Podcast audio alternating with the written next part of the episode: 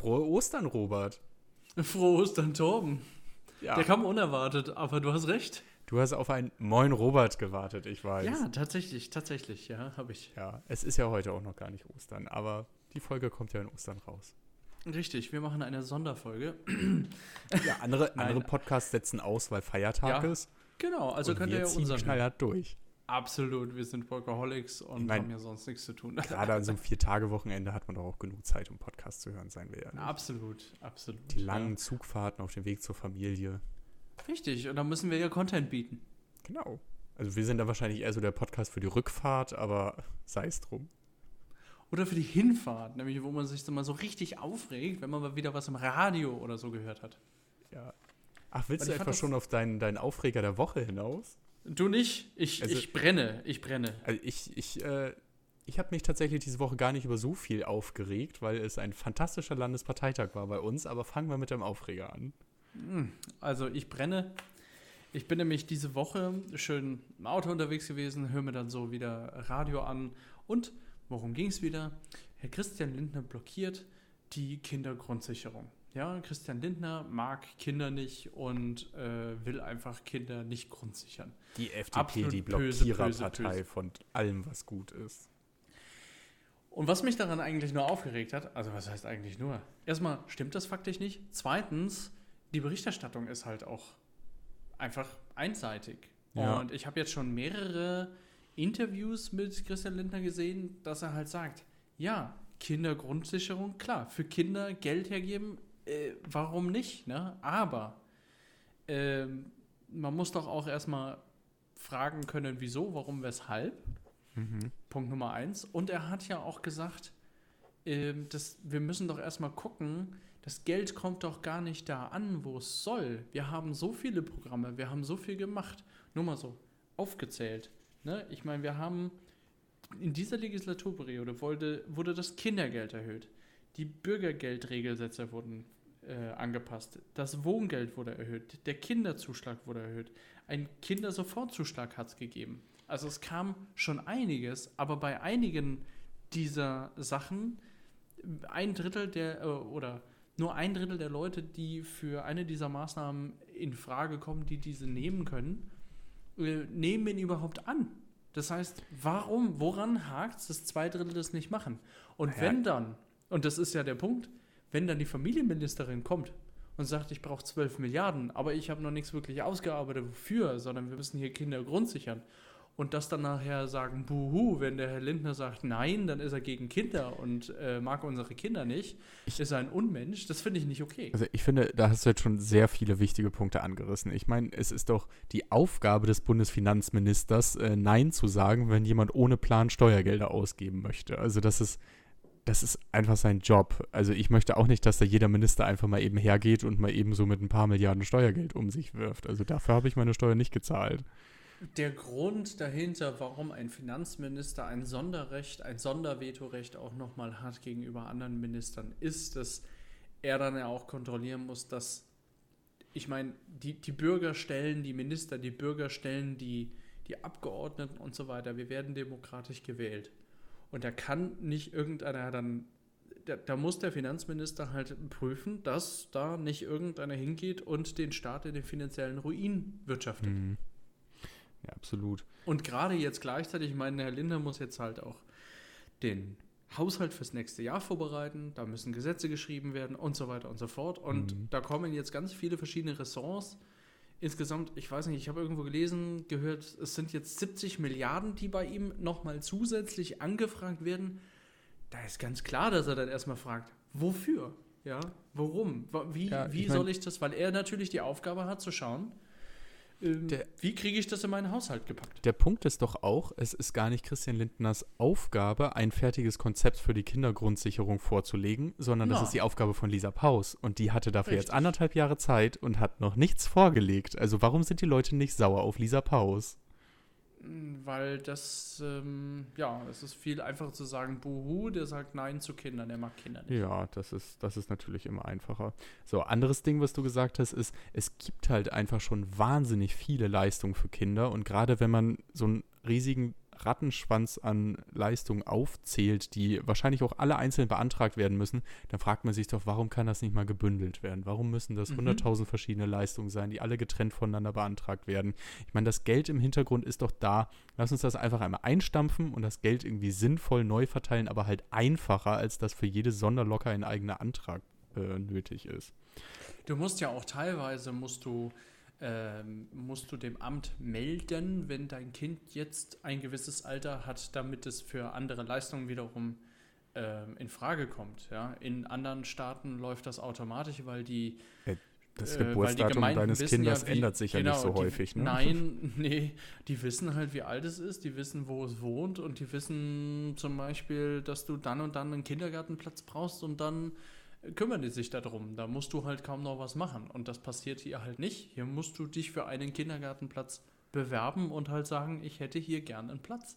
Ja, Ja. der ist, der ist gesichert, Kinderbetreuung. Naja, aber so gesichert ist er nicht. In manchen Bereichen, du hast ja eine ähm, eine, ein, ein Recht ähm, auf äh, Kinderbetreuung. Wenn aber jetzt nicht genügend Erzieher da sind, kriegst du dann einen finanziellen Ausgleich. Das sind halt ein paar hundert Euro, von denen kannst du dir aber auch nichts sagen. Es ist signifikant weniger, als du kriegen würdest, wenn du arbeiten gehen würdest, weil du gibst dein Kind ja nur deswegen zum Beispiel in, äh, in Kinderbetreuung, ganz jung, wenn du arbeiten gehen musst oder Aber möchtest der- oder der- teilweise auch musst. Der Punkt ist doch, also die, diese Sachen, die du da jetzt erzählst, die weiß ich ja zum Beispiel nicht. Ich habe aber ja auch keine Kinder. Wie hast du denn dieses Wissen überhaupt erlangt? Das hat ja doch auch keiner dann beigebracht, nur weil du Vater geworden bist. Das hast du doch wahrscheinlich mühselig gegoogelt, oder? Ja, also Ja, ja. das ist schon Also wieder eine Frechheit, viele Dinge, finde ich. Genau, viele Dinge, die du, du musst halt deinem Arbeitgeber melden, welchen, äh, wie viele Kinder du hast. Du musst halt die Geburtsurkunde halt äh, zu verschiedenen hinschicken, äh, weil klar, die müssen ja die Kinderfreibeträge dann ja auch verteilen. Wenn du dann zusammenarbeitest, dann, ich habe auch nicht hundertprozentig verstanden, wie das gemacht wird, musst du halt dann sagen, okay, ich übernehme ein ganzes Kind oder nur ein halbes und du nimmst den anderen halben Kinderfreibetrag. So Reden wir ungefähr gerade über halbierte. Kinder, sehr schön. Ja, so ungefähr, ne? Kannst auch 0,75 haben, wenn du willst, Torben. Oh, gerne, ich nehme gerne. Kriegst, du Kopf bis, kriegst obwohl- ein Kind bis zu den Schultern. das ja, ist der mir ein bisschen zu viel. Ich nehme das 0,25er Kind. ah ja, aber- nur den Kopf. Genau, also was, was ich damit halt einfach nur sagen möchte, man muss doch auch mal die Abruf, also wenn man so eine Sozialleistung einrichtet und sie dann nur zu 30 Prozent abgerufen wird, dann muss man doch daraus auch mal lernen, dass man dafür sorgen muss, dass das irgendwie anders an den Mann gebracht wird, unkomplizierter, dass das mehr vermarktet wird, mehr die, die Informationen irgendwie anders gestreut werden, anstatt dann einfach die nächste Leistung zu fordern, die nur zu 30 Prozent abgerufen wird und wahrscheinlich auch von denselben 30 abgerufen wird, weil das halt dann die Leute sind, die sich selbstständig informieren. Du hilfst diesen anderen 70 Prozent nicht, indem du noch eine bü bürokratische Arbeit obendrauf packst, die sie nicht erledigen. Also, Absolut. Und dann gibt ja. es noch, und dann gibt es ja noch immer noch die eine Gruppe, die halt äh, sagt, mir ist das peinlich. Ja. Ich Ja. möchte, mir, mir ist es. Mir ist es zu peinlich, nach Geld zu fragen und nach Almosen zu bitten, weil ich mir das nicht leisten kann, dass ich da hingehen muss. Das ist, bei, manchen Das- Menschen ist das so, die haben nun mal den Stolz, dass sie das sagen, das kann ich mir nicht leisten. Das ist natürlich fatal, das auf dem Rücken der Kinder zu haben, aber wir müssen, äh, wir müssen uns da der Ursachenbekämpfung müssen wir Das eher machen, anstatt wieder einen Topf Geld zu nehmen, der halt, wie du sagst, Mhm. nicht abgerufen wird. Also Oder absolut. nicht da ankommen vor muss. Absolut, aber da, ich habe ja gerade schon gesagt, da fehlt es einfach an Marketing. Also sowas muss einfach dann anders beworben werden, als es aktuell beworben wird. Also die Informationen müssen irgendwie an die Leute ran und es muss so vermittelt werden, dass man eben keine Scheu mehr hat, diesen Antrag zu stellen. Ja, Ja, das ist ein Problem, ja. na gut. Gut. Ganz und gar nicht ein Problem war unser Landesparteitag am Wochenende, Robert. Schöne Ich hab ja-. Ja, ich habe mein Bestes gegeben. Ich habe ja in der letzten Folge schon erzählt, dass ich äh, ein Dringlichkeits... Also wir proben das nicht, ne? Nur, nur entschuldige, dass ich dich unterbreche, aber wir proben das hier nicht, ne? Wir machen da, daran, dass du mich unterbrichst, äh, merkt man, dass wir es nicht proben. das genau. hier on the fly. Ja. Äh, genau. Ich habe ja erzählt, dass wir Landesparteitag haben werden in der letzten Folge und da es jetzt halt eine Woche später ist, hatten wir ihn jetzt.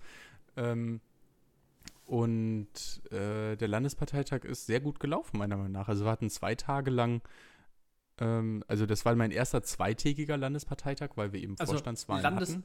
nur, nur um es sicher zu gehen, das ist ein Landesparteitag Hamburg, Ja. nicht der Julis. Weil du treibst Landesparteitag dich ja Hamburg. Du treibst dich ja auch auf den Juli-Veranstaltungen rum. Richtig, aber weil die Julis keine Partei sind, heißt das bei denen nicht Landesparteitag, sondern Landesmitgliederversammlung. Ja, ja. Interessant. Ähm, nee, aber das ist richtig. Aber bei, bei den, äh, die Julis hatten das gerade nicht. Die haben es, glaube ich, äh, jetzt am 1. Mai-Wochenende ist wieder Landesmitgliederversammlung. Da dürfen wir auch wieder einen neuen Landesvorsitzenden wählen, aber das ist ein anderes Thema. Ähm, wie gesagt, das war mein erster zweitägiger Landesparteitag, deshalb war ich schon ganz gespannt, weil es eben auch meine ersten Landesvorstandswahlen waren, wo ich dabei war und es durchaus äh, zwei Kandidaten gab, die ihre Lager hatten und da wurde im Vorfeld ganz viel Mail geschrieben und äh, alle haben erzählt, wen sie von beiden unterstützen. Das war eine ganz aufgeladene, spannende Stimmung. Und auf der anderen Seite hatten wir eben auch äh, ausnahmsweise mal keinen Leitantrag. Ich habe jetzt halt schon viele Parteitage miterlebt oder auch der BUKO, auf dem ich letztes Jahr war, der Bundeskongress der Jungen Liberalen, da war das eben auch so, dass man stundenlang den Leitantrag des Vorstands diskutiert hat und dann gar nicht mehr zu dem Antragsbuch mit den Anträgen der Mitglieder und Landesfachausschüsse oder Bundesfachausschüsse gekommen ist. Jetzt muss ich dich aber doch noch mal reingrätschen. Jetzt musst du aber erstmal erklären, was ist dein Leitantrag? Äh, können wir gerne machen. Der, also, hm. Ich weiß gar nicht, wo wir jetzt am besten anfangen. Wir haben es nicht vorbereitet, ihr merkt es. Nein, also es, es ist ja einfach so, dass auf, ähm, oder fangen wir mal so an, der Parteitag ist das oberste Organ seiner regionalen Abgrenzung. Also der Landesparteitag in, der, in Hamburg, der hat sozusagen die, was dort beschlossen wird, das sticht alles andere, was innerhalb von Hamburg besch äh, beschlossen wird. also wie die sagen. Leber. Die sticht auch alles andere. Okay, du hast andere Erfahrungen mit deiner Leber Organen. gemacht als Nein. ich, aber Nein, du, du redest von Organen. Entschuldigung, ich da nicht ja, Leber. da, das auch, genau, genau. Die Landes, der Landesparteitag ist wie eine Leber. Nein, es ist, es ist eher, eher wie das Gehirn, würde ich. Obwohl das Gehirn sind eher die Landesfachausschüsse. Was ist dann vielleicht die Muskeln? Oh, das ist eine das interessante Skelett? Analogie. Lass uns, also okay, das Gehirn sind die Landesfachausschüsse und der Landesparteitag ist dann vielleicht das Skelett oder so. Aber das Skelett sind fast eher die Mitglieder. Ich muss mir da nochmal genauer Gedanken drüber machen. Ja, mach mal, mach mal. Ich Äh, hätte gerne beim nächsten Mal eine Genau. Auswert Ausarbeitung. Deshalb, deshalb gibt es halt auf jedem Landesparteitag eine Antragsberatung, wo Anträge von den antragsberechtigten Mitgliedern gestellt werden, weil wir in Hamburg einen Mitgliederparteitag haben, kann dort halt eben jedes Mitglied einen Antrag stellen, aber es können ja auch Landesfachausschüsse oder Vorfeldorganisationen wie Liesel Nord Anträge stellen, die mich ja auch dann bei der Einbringung des Dringlichkeitsantrags unterstützt haben. Und ähm, meistens ist es halt so, dass der Leitantrag schon ganz, ganz lang und ausführlich besprochen wird ähm, und man dann gar nicht zu dem Rest des Antragsbuch kommt, weil der Leitantrag vorrangig gegenüber allen anderen Anträgen besprochen wird, weil der Leitantrag vom Vorstand der jeweiligen Gliederung eingebracht wird. In diesem Fall also vom Landesvorstand. Weil wir dieses Mal Wahlen hatten und man mit diesen Wahlen schon viele, viele Stunden beschäftigt ist, darum war es ja auch ein zweitägiger Landesparteitag, gab es dieses Mal ausnahmsweise keinen Leitantrag, weshalb wir bei der Antragsberatung, die man dann in Zählpausen von diversen Wahlgängen schon beginnt, äh, direkt mit dem Antragsbuch loslegen konnten. Man muss jetzt vielleicht noch eine Sache dazwischen schieben. Es gibt auch noch Satzungsänderungsanträge, die werden nach dem Leitantrag, aber vor den Anträgen aus dem Antragsbuch beschlossen, weil Satzungsänderungen können halt nicht vom Vorstand beschlossen werden oder von den Fachgremien, in die die nicht behandelten Anträge aus dem Antragsbuch weiterverwiesen werden, sondern die müssen Hol vom mal Parteitag. Luft. Na gut, habe ich. Und jetzt? Hol mal Luft. Also Satzungsänderungsanträge sind halt einfach ein bisschen wichtiger, weil, weil die Satzungen sind ja das, was das ganze Zusammenleben im Parteitag sozusagen regeln. Da wird ja geregelt, wer eigentlich zu einem Parteitag kommen darf, wer da reden darf, wer da Anträge stellen darf, was für Fristen dafür eingehalten werden müssen. Und was ist jetzt ein Antrag? Also du. Na, ein Antrag, da was kann, kann, ist so ein Antrag? Naja, ich hatte ja zum Beispiel den Antrag gestellt, dass wir als FDP Hamburg das neue Homosexuellengesetz in Uganda verurteilen sollen. Und wenn das dann halt beschlossen wird, dann ähm, ist das sozusagen Parteimeinung von der jeweiligen Gliederung, in der es beschlossen worden ist. Also dadurch, Ah, dass der okay. Dringlichkeitsantrag an diesem Wochenende, ich habe ja schon gesagt, wir hatten einen ganz fantastischen Landesparteitag und der Dringlichkeitsantrag, den ich da eingereicht habe, ist einstimmig beschlossen worden. Das war ziemlich cool. Und deshalb kann, äh, kann man jetzt wirklich sagen, dass die FDP Hamburg und nicht nur der Vorstand der FDP Hamburg oder so oder ein Landesfachausschuss oder ein Mitglied, sondern wirklich die FDP Hamburg verurteilt das Homosexuellengesetz in Uganda.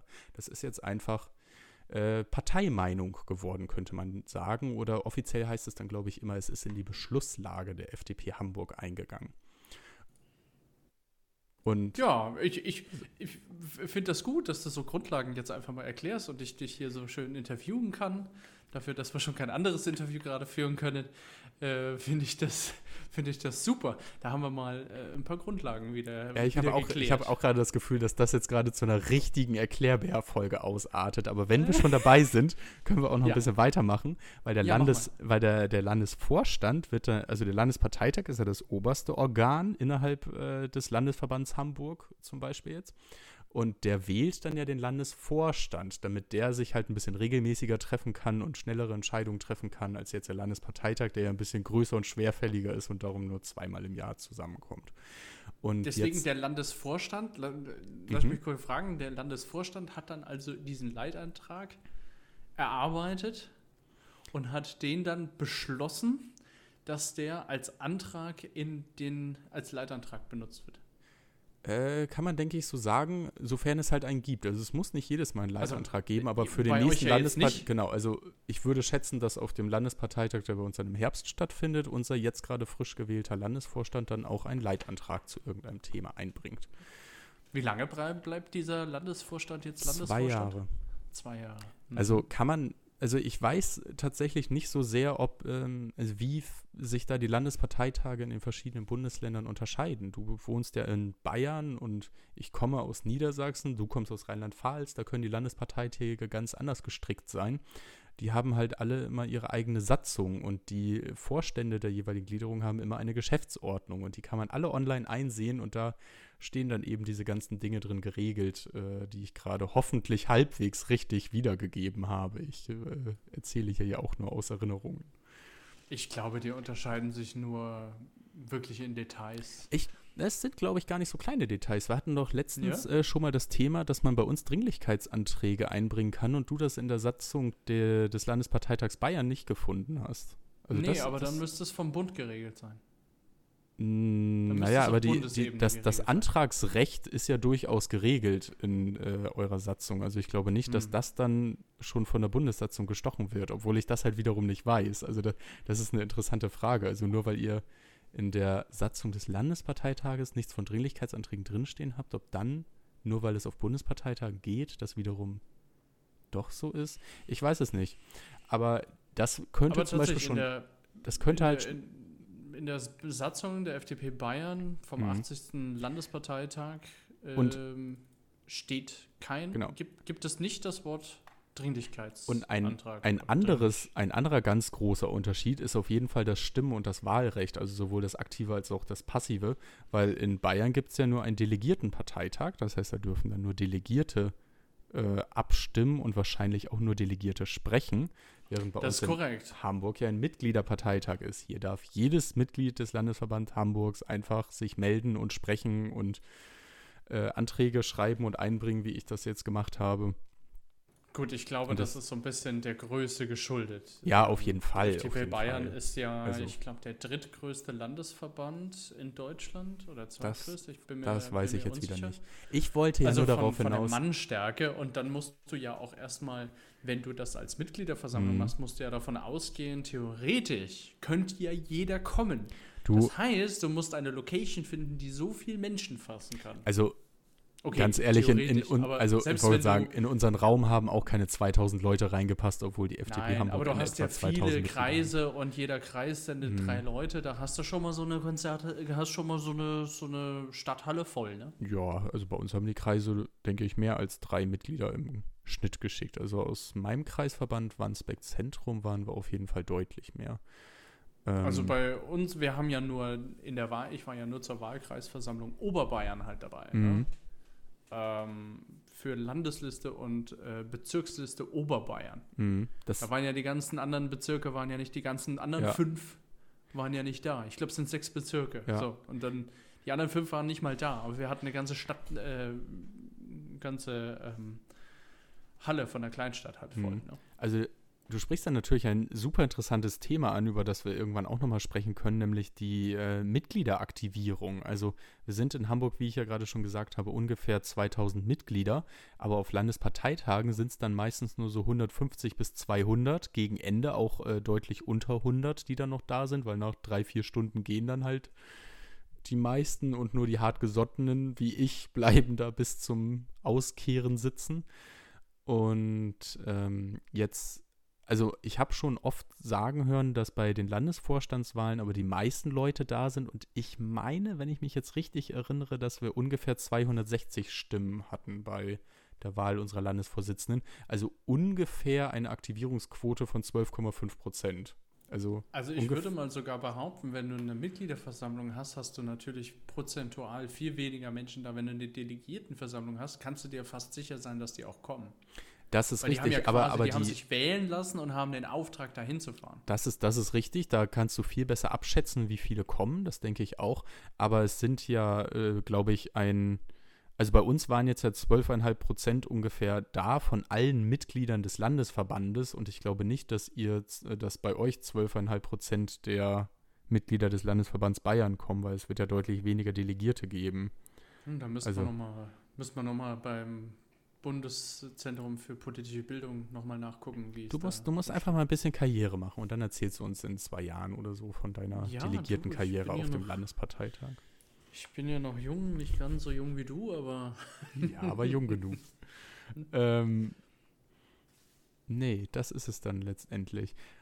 Genau, der Landesparteitag wählt dann eben den Landesvorstand und dann ist diese Woche noch etwas passiert äh, oder direkt im Anschluss an den Landesparteitag ist es, glaube ich, sogar schon passiert. Da hat der Landesvorstand sich dann direkt zu seiner konstituierenden Sitzung getroffen und hat da einfach mal etwas beschlossen, was ich überhaupt nicht vorgeschlagen hatte und überhaupt nicht damit gerechnet habe, nämlich mein Dringlichkeitsantrag. Ich sage immer so meinen Dringlichkeitsantrag. Ich habe ihn halt geschrieben, aber mit vielen anderen zusammen eingebracht. Das meine ich damit, äh, dass sie den auf dem Bundesparteitag einbringen wollen.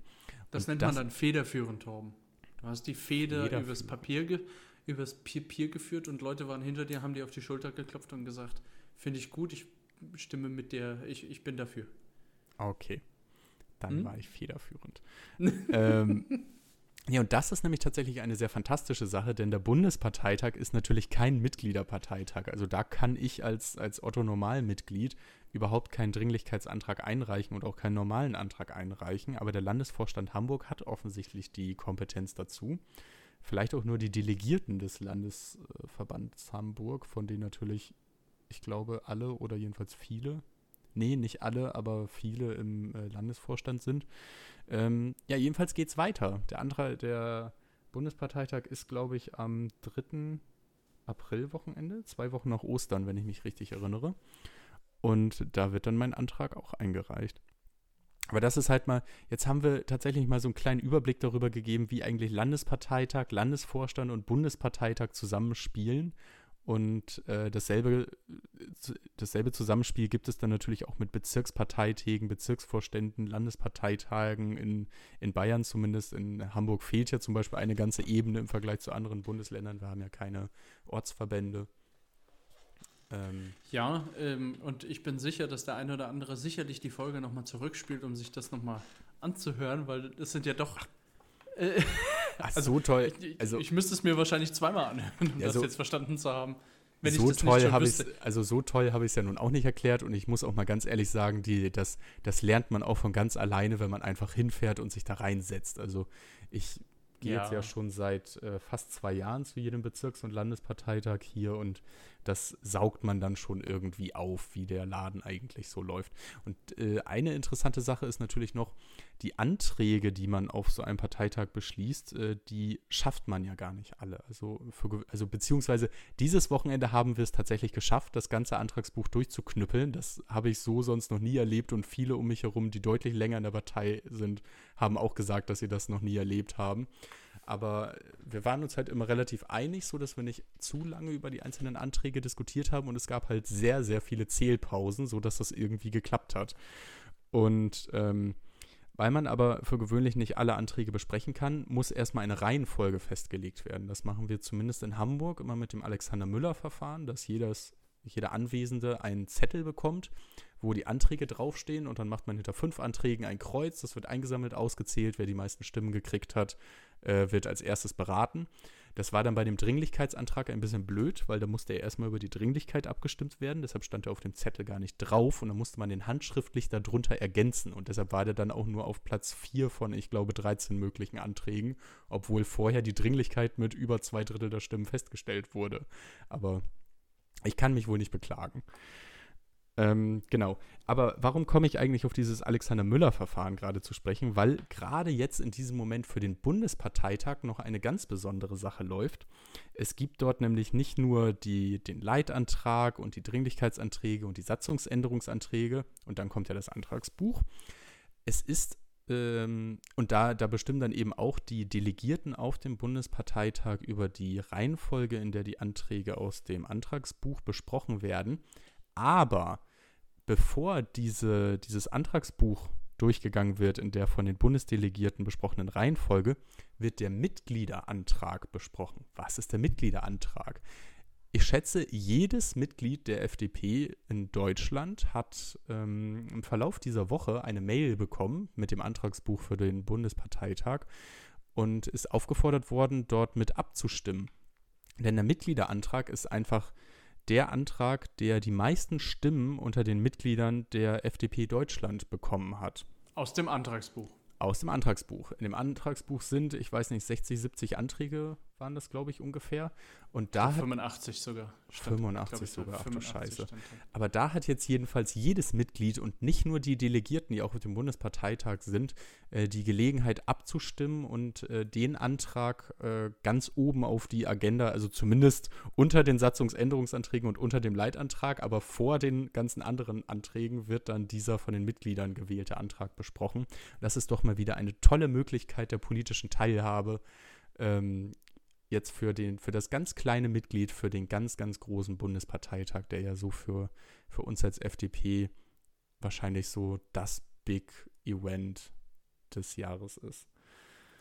Ja, jetzt kann man natürlich argumentieren, okay, ein Antrag, ein einziger Mitgliederantrag von 85 wird halt jetzt nach oben geschoben. Ja. Das ist natürlich äh, so eine Sache. Man könnte natürlich auch jetzt verargumentieren, warum dürfen dann nicht die Mitglieder drei Kreuzchen da machen. Ja. Aber es ist ja, wie du sagst, wenn der Leitantrag wahrscheinlich irgendwie 80 Prozent der Zeit mitnimmt und dann noch die Satzungsänderungsanträge, dann bleibt meistens Eben. ja wirklich nicht mehr so viel übrig. Nur und so, hat, so wird auf jeden Fall der eine hoffentlich ich, doch noch diskutiert werden. Das, das, würde ich nämlich auch äh, sofort unterstreichen. Man darf diesen einen Mitgliederantrag nicht mit den 85 Anträgen aus dem Antragsbuch ins Verhältnis setzen, sondern diesen einen Mitgliederantrag ins Verhältnis setzen zu den drei Anträgen aus dem Antragsbuch, die wahrscheinlich beraten werden. Also das ist, finde ich, eine richtig, richtig krasse äh, Macht, die man da jetzt als Mitglied hat.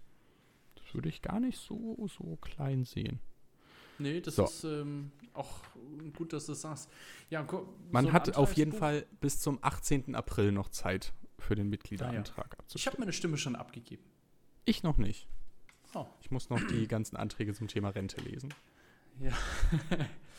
ja, das Antragsbuch, wie sieht sowas bei der FDP aus? Da gibt es halt dann einmal den ähm, ich habe es mir halt angeguckt. Ähm, man findet den übrigens unter www.fdp.de-74-bpt. Also ich schlage vor, dass ich den Link einfach in die Beschreibung tue. Kannst du machen, Schrägstrich Antragsbuch. Und ähm, das sieht folgendermaßen aus. Wir haben oben halt den Leitantrag, ähm, der übrigens heißt ja zu mehr Wohlstand nutzen wir die Energie der Krisenbewältigung für ein ambitioniertes Innovations- und Wachstumsprogramm. Dieser Leitantrag ist sehr lang.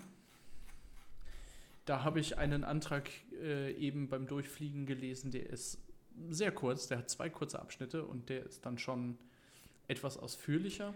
Dann gibt es. Also, ich, also Anträge, die sehr kurz sind, haben nur drei Zeilen. Das habe ich auf dem letzten Landesparteitag auch erlebt. Oh, ich habe dann dagegen das gesprochen, dass ich ihn für unterkomplex halte, obwohl ich das Thema für sehr gut halte. Und dann ist er weiter verwiesen worden an den Landesvorstand. Ich habe mich ein bisschen geschämt. es tut mir immer noch leid für den Antragsteller. Du hast das gesagt, oder was? Ich war dann der, der erste Gegenredner in der Debatte tatsächlich, dass ich das Thema für ganz richtig halte. Es ging halt um eine, ach Gott, das will ich jetzt eigentlich gar nicht ganz aufrollen, aber letztendlich ging es darum, dass wir als FDP Hamburg für eine Online-Bildungsplattform sind und er hat letztendlich in drei Zeilen einfach nur geschrieben, ich will eine Online-Bildungsplattform und dann anderthalb Seiten Begründung dahinter gehangen. Aber die Begründung wird ja nicht mitbeschlossen. Also alles, was er so in der Begründung gefordert hat, wäre gar nicht in die Beschlusslage eingegangen und deshalb habe ich dann so gesagt, ja, du forderst doch in der Begründung noch dies und das und jenes und das muss dann auch in dem Antrag drin stehen, weil wenn wir jetzt einfach nur beschließen, wir wollen eine Online-Plattform, dann ist das ein bisschen platt. Und deshalb habe ich vorgeschlagen, das an den Landesfachausschuss für Bildung weiter zu verweisen und diese Empfehlung ist dann tatsächlich auch vom Landesparteitag gefolgt worden. Hm. Aber das nur so am Rande. Gut, dahinter finden sich äh, verschiedene Satzungsänderungsanträge. Also da wird dann tatsächlich die Satzung der äh, Partei angepasst. Zum Beispiel Änderung der Geschäftsordnung zur Bundessatzung, Vereinfachung der Ladung per E-Mail, dass das halt einfach mit aufgenommen wird, dass die E-Mail, äh, eine Einladung äh, auch gleichberechtigt zu einer schriftlichen Einladung halt gilt. Ähm, ja, wäre zeitgemäß. Und dann ist es bei der FDP halt entsprechend, ähm, wir haben ja diese sechs Säulen schon besprochen, in diese sechs Säulen eingeteilt und für jede dieser sechs Säulen könne dann aus unterschiedlichen, wie Torben ja sagte, aus unterschiedlichen Bereichen, aus unterschiedlichen Richtungen dann Anträge kommen. Zum einen von äh, Landesparteitägen der verschiedenen Bundesländer und auch der Bundesfachausschüsse, die können dann eben diese Anträge einsenden. Und da habe ich mir mal einen ausgesucht aus dem Bereich, ähm, aus dem Bereich Politik Politik, die rechnen kann. Ja, nicht meine Steckenpferdbereiche. Aber ich fand den äh, deswegen interessant, weil ich mich mit dem Thema doch ein bisschen mal beschäftigt habe und mir da einiges äh, angeguckt habe. Und da geht es um EVA-Government. Den hat der Bundesfachausschuss für digitale Agenda, Internet und Medien äh, eingebracht. Eine Vision für eine moderne Verwaltung in Deutschland. Ich finde, das geht so tief und das ist doch jetzt auch kein kurzer Antrag. Also ich will jetzt da auch gar nicht ähm, zu tief reingehen. Aber das ist halt einfach so wichtig, weil wir einfach so hinterherhängen im europäischen Vergleich, was digitale Verwaltung angeht. Und die ganzen Verwaltungsstandorte machen alle was Unterschiedliches, was anderes, immer auf ihre eigene Art und Weise. Und da wird einfach ähm, verschiedenste Vereinheitlichungen gefordert. Ähm, Reform der Bundeskompetenzen, Förderung digitaler Effizienz, das derzeit gültige Onlinezugangsgesetz zielt darauf ab, dass Bund und Länder Portallösungen bereitstellen, die die Kommunen einfügen können und die miteinander kompatibel sind. Um dies zu erreichen, wurden einige Grundsätze eingeführt, wie einer für alle und die Wiederverwendung. Ähm, allerdings hat sich gezeigt, zwischen den Hierarchieebenen und Ministerien und Anbietern hat sich gezeigt, dass ein marktwirtschaftlicher Anreiz fehlt, was zu einer komplexen Steuerungsstruktur und mangelnder Nutzerorientierung und Machbarkeit der Projekte geführt hat. Ähm, also es, es gibt unheimlich viel Text hier. Man äh, fordert einiges, um eben Behörden zu digitalisieren, Vereinheitlichung, äh, aber auch, ähm, dass der Bund ähm, Standards definiert und da auch mal wirklich durchgreift und nicht nur Wischiwaschi. Und ich habe so manchmal ein bisschen das Gefühl, ähm, ja, es ist noch nicht die Generation, die, die äh, wie sagt man, die Digital Natives sind noch nicht im Zug. Die sind da noch nicht. Ja, das ist. Die, das die, die Digital also, Natives, wie wir sie sind, wir würden halt denken, das ist doch so selbstverständlich, mach halt, ja, ist doch, ist doch egal. Klar, gleichzeitig ist natürlich Datenschutz halt immer mhm. ein Thema und damit stellen wir uns in Deutschland oftmals ja, halt auch ein Bein. Aber ich, ich würde jetzt mal sagen, um ne, Beschlussfähigkeit, du brauchst Mehrheiten und so weiter und ich vermute, dass die dass die Mehrheit der Digital Natives noch nicht da angekommen ist. Ich möchte. Vom Alter her, möchte, von, von Seniorität her, wie auch immer. Da kann sich das ist mal eine Theorie. Ja, ja, also da, da, völlig berechtigt alles. Mir fällt da nur gerade etwas ein, was die Julis der FDP gerne zu äh, vorwerfen. Ähm, auf der Bezirksmitgliederversammlung der Juli, auf der wir letztes Mal unseren äh, Bezirksvorstand gewählt haben, da haben wir tatsächlich nicht mehr mit Zettel und Stift abgestimmt, sondern mit einem Link und einer Abstimmplattform online. Das hat dazu geführt, dass wir keinerlei Zählpausen hatten und jeder hat einfach kurz auf seinem Handy eingetippt, was er wählt und alles war fein. Könnte man für die FDP auch mal in Erwägung ziehen. Natürlich sind da auch ältere Mitglieder, die nicht unbedingt ein Handy haben. Da war dann schon mal das Gespräch darüber, dann Leihhandys anzuschaffen, die man den Leuten dann nur für diese Wahlen in die Hand drücken kann, die sie dann nachher wieder abgeben. Aber es geht auf jeden Fall digitaler. Wir hatten doch, ich weiß gar nicht mehr, in welcher Podcast-Folge das war, aber wir hatten auch mal darüber gesprochen, dass im Bundestag doch auch mal ein digitales Abstimmsystem angeschafft werden sollte. Und dann aber irgendwie gesagt wurde, dass es irgendwie die, das Flair des Bundesparlaments untergraben würde oder so. Boah, das, ich weiß. daran kann ich mich nicht erinnern. Ja, dann hat wahrscheinlich damals, ich das eingebracht. Als ich über die Wahlkreisversammlungen halt berichtet habe, da haben wir nämlich auch auf Zetteln abgestimmt. Da habe ich natürlich auch gesagt, okay, warum können wir das nicht digital äh, machen? Aber äh, du ja. kannst halt, ich, ich glaube, es ist eben wegen aus Datenschutzgründen und so weiter, ist es, glaube ich, halt relativ schwierig ähm, zu sagen, äh, hier kriegst du ein Leihhandy oder sowas. Äh, also du kannst zum einen nicht verlangen, dass die Delegierten alle ein Smartphone haben. Es gibt Leute, die verzichten auf das Smartphone. Habe ich auch gesehen, es ist halt so, ja. Man kann mhm. niemanden wirklich dazu zwingen. Ähm, aber da muss man, wie du sagst, andere Möglichkeiten schaffen zur Abstimmung. Irgendwie, ja, ein Leihhandy oder ein Tablet aber an die Seite. Man genau, könnte. Also ich, ich glaube, wenn sich eigentlich, wenn man sich mal überlegt, du hast keine Zählpausen. Aber wenn mhm. du dann fünf Minuten warten musst, weil du vier iPads an die Seite stellst und da vielleicht jeweils drei Leute kurz sich anstellen Nein, das, müssen und das warten, dass sie sich authentifizieren und sagen, ich bin der und der und gebe meine Stimme ab.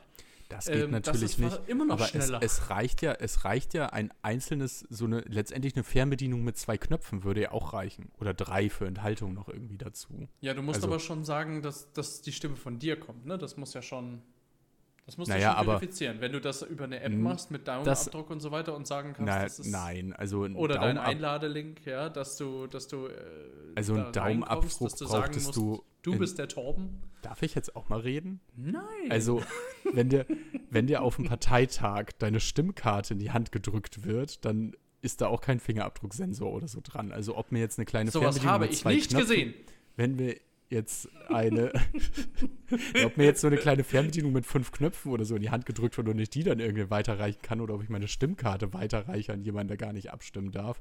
Das ist, glaube ich, alles auf einem Niveau. Ich würde sogar eher schätzen, dass es sicherer wird dadurch, dass man es dann über Handys macht, weil. Ich weiß nicht, so. wovon du redest. Okay.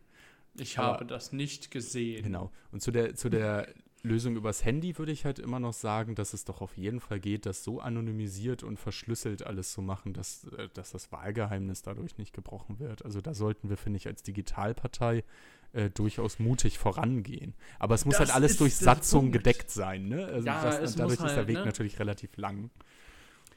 Ja, genau. Aber er ist möglich. Man muss sich halt mal durchkämpfen, das vielleicht auch mal durchzuarbeiten. Aber ne? ich finde es ich Und halt da denkt sich da denkt man sich halt auch, okay, die Blöcke halt zu drucken und so weiter, das ist halt erstmal einfacher und äh, wir haben erstmal wichtigere Themen. Ne? Ja, das kostet, glaube ich, auch Geld. Also diese ganzen Blöcke, wenn man das alles sparen könnte. Ich ja. weiß nicht. Ich finde es jedenfalls schön, dass es bei den Julis inzwischen erste Veranstaltungen gibt, auf denen das komplett digital passiert. Und das stimmt mich dann irgendwie froh. Also dann, da habe ich irgendwie dann die Hoffnung, dass es in 70 Jahren spätestens in der FDP auch so ist. Äh, ja, weil du darfst, wie lange, bis 32 darfst du Mitglied 35. bei den Julis sein? 35. Oh, 35. Ja, äh, ja, was, weißt du, was für ein Programm die da genutzt haben? Äh, ich wusste es damals natürlich, aber ich weiß es heute nicht mehr. Ah, schade. Würde ich mir gerne mal ansehen. Also. Das, das kann ich herausfinden. Ja. Aber wenn ich mal was zu sagen habe, bringe ich das mal ein. Das, das werde ich im Kreisverband etablieren, weißt du? Irgendwann bei der Kreisversammlung, Kreishauptversammlung stelle ich einen Antrag beim Vorstand und sage, ich würde gerne. Ich, glaub, ich glaube, dem der, müsste. Der Kreisvorstand möge beschließen, dass äh, bei allen Abstimmungen digitale Mittel in Form von XY. Ich würde schätzen, wird. dass du dafür erstmal einen Satzungsänderungsantrag durchbringen musst und das kann dann, glaube ich, wiederum nicht der Vorstand machen, sondern nur der, die Kreisversammlung selbst. Aber es gibt ja durchaus Satzungsänderungsanträge, die beschlossen werden und dann auf derselben Veranstaltung noch umgesetzt werden. Also wir haben auf unserem letzten Bezirksparteitag zum Beispiel auch unseren Bezirksvorstand gewählt und wollten eine Doppelspitze wählen und das sah unsere Bezirkssatzung aber noch gar nicht vor. Und deshalb haben wir erstmal mit einem Satzungsänderungsantrag unsere Satzung geändert und danach die Doppelspitze gewählt. ja. Du, Also- du hast dann nur ein Riesenproblem, wenn dein Satzungsänderungsantrag nicht durchkommt und du dann keine Blöcke hast. Also, halten wir fest. Ähm, das war jetzt mal durchexerziert in der Theorie, wie man äh, das Thema digitale Abstimmung vom kleinsten Gremium aus vielleicht wie ein Virus verbreitet. Zu früh der Vergleich? mit dem Nein, Virus? nein. Okay. es muss ja ein Leuchtfeuer, ein, ein Lau wie sagen wir, Leuchtfeuer, Lauffeuer geben. Oh, ich bin heute nicht auf der Höhe, ne? Es ist, es ist auch eine seltsame Folge. Wir haben irgendwie Es nur über so richtig bürokratischen Kram, Kram. geredet. Also das. Ich bin auch dafür, dass wir der Folge so einen richtig langweiligen Namen geben. Wir müssen irgendwie so Satzungen, Parteitäge, Anträge, irgendwie so. Ja. Also was Spannenderes trifft es, glaube ich, auch langweilig, gar ja. nicht. Obwohl doch Nee. Kindergrundsicherung können wir natürlich auch rein. Hm. Ja, Kindergrundsicherung. Ey, das ist immerhin. Ja.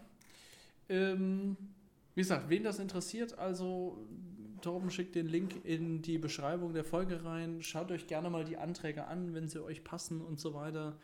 Ähm, würden wir uns sicherlich auch um Feedback freuen. Liberalesgelaber at gmail.com. Schreibt uns Feedback. doch mal, was euer Lieblingsantrag aus dem Bundesantragsbuch Ja, ist. Und dann lesen wir uns den mal durch Idee. und besprechen den dann das nächste Mal. Ja, oder wir machen eine Umfrage zur Folge.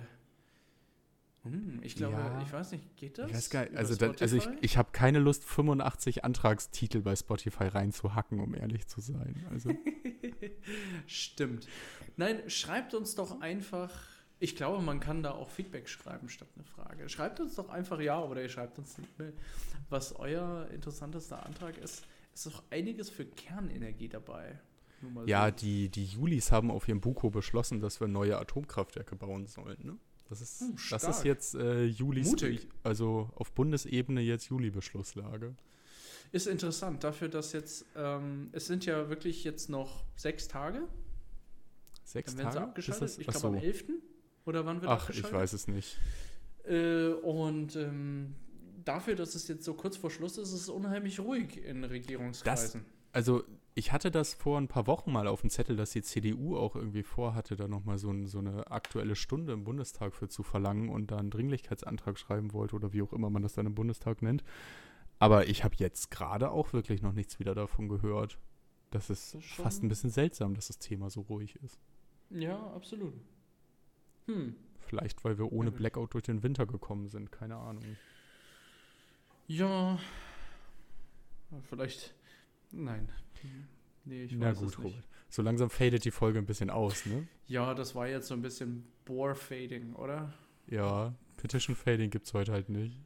Hm, Wieso? Ich könnte noch googeln und dann gucken. Aber Ach nein, wir haben, heute haben wir statt Petition die an das Antragsbuch für den Bundesparteitag und da kann sich ja jeder mal einlesen. Wir haben die E-Mail-Adresse noch nicht genannt, liberalesgelaber.gmail.com. Da kann ja jeder hinschreiben. Oder auf, Genau. auf, äh, auf Instagram sind wir ja auch zu erreichen. haben wir die E-Mail-Adresse schon genannt? Weiß ich nicht. Wie war ja, sie nochmal? dann liberalesgelaber at gmail.com. Ach, wirklich? Hatte ich ganz vergessen. Mm. also wir freuen uns auf rege Beteiligung. Jo. Okay. Wir sollten, wir sollten mal Spendengelder versuchen zu fragen. Vielleicht kriegen wir das auch hin. Also wenn man, äh, Ach. Wenn wir, wenn jetzt unsere Inbox äh, voll ist, sollten wir uns dann jetzt aufmachen und Spendengelder dann. Wir sollten einfach Scheint ja voll endlich, zu funktionieren. wir sollten endlich mal anfangen, Werbung vor dem Podcast zu schalten. Hm. Spenden, um Werbung zu schalten, bitte an. haben, wir, haben wir einen PayPal-Account? Wieso müssen, müssen wir, können wir auch mal einrichten, sehr gut. Und dann, Oh. ja. Tja. Nee, ja. Ja, ähm, war trotzdem, es war mir ein inneres Blumenpflücken. mir äh, auch. wie immer. Mir auch. Und deswegen, ähm, ja, beim nächsten Mal mehr. Ne? Frohe Ostern und so. Stimmt, frohe Ostern. Viel Spaß Frohe beim Ostern. Eiersuchen. Viel Spaß beim Eiersuchen. Und nicht zu viel Schokoladenhasen auf einmal essen, ne? Gibt Bauchweh. Naja, wann, Sag wenn ich nicht an Kindern Ostern? zumindest. Ja, Ja. ich glaube, unsere Hörer sind ein bisschen erwachsen. Bei uns reichen tatsächlich die Hasen dann für ein ganzes Jahr. Gut zu wissen. Ich glaube, Ja, meine Mutter Kinder, hat die- immer nach ein paar Wochen aus den restlichen Hasen Schokopudding gemacht. Also wenn aus einer großen Familie jeder dann einen Hasen schenkt, dann kommt eine ganze Menge zusammen und dann, hey ja, das kann ja kein Kind essen in der Menge. Ich habe auf Deswegen der Arbeit schon den ersten Hasen gekriegt. Also das, das ist Oh, so der erste. Okay.